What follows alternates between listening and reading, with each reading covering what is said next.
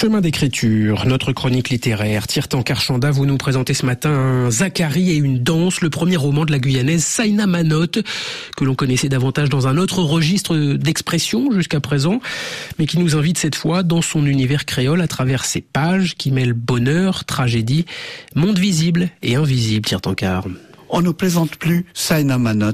Très populaire dans sa Guyane natale, celle-ci s'est fait connaître en chantant son petit pays. Ses chansons sont devenues des tubes. Amoureuse également des mots et de l'écriture, celle-ci est depuis six mois l'auteur d'un premier roman haut en couleur et inventif, Saina Manot. L'écriture a toujours fait partie de ma vie. J'ai écrit depuis le lycée. J'aime les mots, j'aime la littérature, j'aime lire. Et lorsque la période du Covid est arrivée, l'écriture a été salvatrice pour moi. En fait, ça m'a permis de m'occuper l'esprit, de sortir de chez moi. C'est comme ça que j'ai eu l'envie d'écrire. Et puis c'est comme ça qu'est né ce roman. Donc, un Zacharie et une danse. Un Zacharie et une danse est une invitation à plonger dans la Guyane où se déroule l'action de ce roman bref poétique et luxuriant, tel un tableau naïf. Le roman est porté essentiellement par des personnages de femmes, Manveve, la grand-mère, le potomitan de la famille, mais il y a aussi la tante Idorine, la belle cayanaise adepte d'une vie de liberté et de plaisir, et last but not least, Edmonise, l'héroïne du récit, connue sous le nom de Nini. Orpheline de parents, Nini est douée de pouvoirs mystiques et voyage entre le monde des vivants et celui des morts. La trame est bâtie autour des vicissitudes de sa vie mouvementée, comme le rappelle l'auteur en résumant l'intrigue.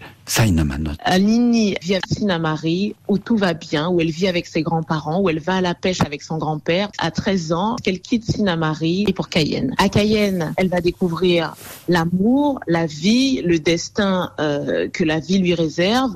La vie va lui donner euh, des cadeaux parfois amers, mais elle va continuer de danser avec. Elle va rencontrer son amoureux, Albert. Elle va rencontrer l'histoire de la Guyane et elle va y prendre part à sa façon. Un Zacharie et une danse est inspiré de la vie de la grand-mère de l'auteur qui a vécu dans la Guyane des années 1950-60. Ce contexte est restitué dans les pages du roman avec son ambiance et ses saveurs grâce à l'écriture créolisée de Saina Manot. Mais la grande réussite de celle-ci est de faire entendre derrière l'exotisme du contexte les interrogations taraudant la société guyanaise en pleine mutation colonialisme, patriarcat. Manifestement, les Guyanais ont été sensibles à cette écriture qui mêle avec brio contestation et poésie. Plume généreuse a écrit Christiane Taubira, sans doute la Guyanaise la plus célèbre, qui a réservé un accueil enthousiaste au roman de Saina Manot au journaliste qui l'interroge sur l'origine de sa plume généreuse, l'écrivaine répète à l'envie que ces modèles sont à chercher parmi les figures tutélaires de la littérature noire francophone, en particulier du côté de Léon Gontran Damas, pour lequel elle professe une passion sans borne, Saina Manot. J'aime Damas, c'est le poète qui a su euh, transcrire cette euh, complexité qu'il y a dans le fait d'être un Guyanais issu du métissage entre l'Occident et euh, cet héritage africain qui a fait les peuples créoles en fait en Guyane. Il a défendu ses propres valeurs avec les mots.